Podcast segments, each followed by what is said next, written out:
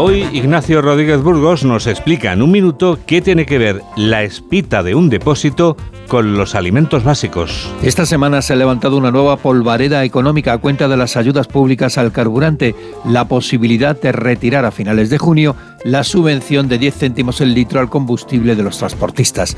La espita del depósito de esta polémica la abrió la propia vicepresidenta Nadia Calviño al reconocer que la Unión Europea presiona a España y a otros países para que vayan retirando las ayudas extraordinarias instauradas en la economía tras la invasión rusa de Ucrania.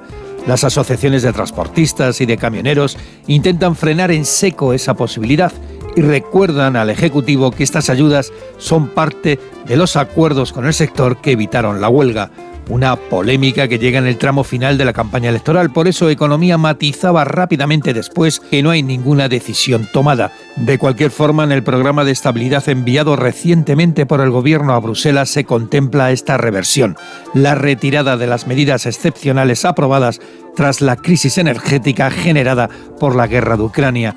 Y entre estas medidas, aparte de la subvención a los carburantes, está también la rebaja del IVA de la luz y del gas y el recorte en el IVA a los alimentos básicos.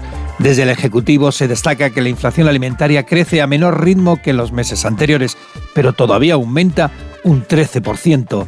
Complejo dilema el de cuadrar las cuentas públicas en mitad de un ciclo electoral sin desestabilizar los presupuestos de las empresas, de las pymes, de los autónomos y de las familias. La familia que nos escucha, la de los oyentes de Onda Cero, se pregunta, ¿qué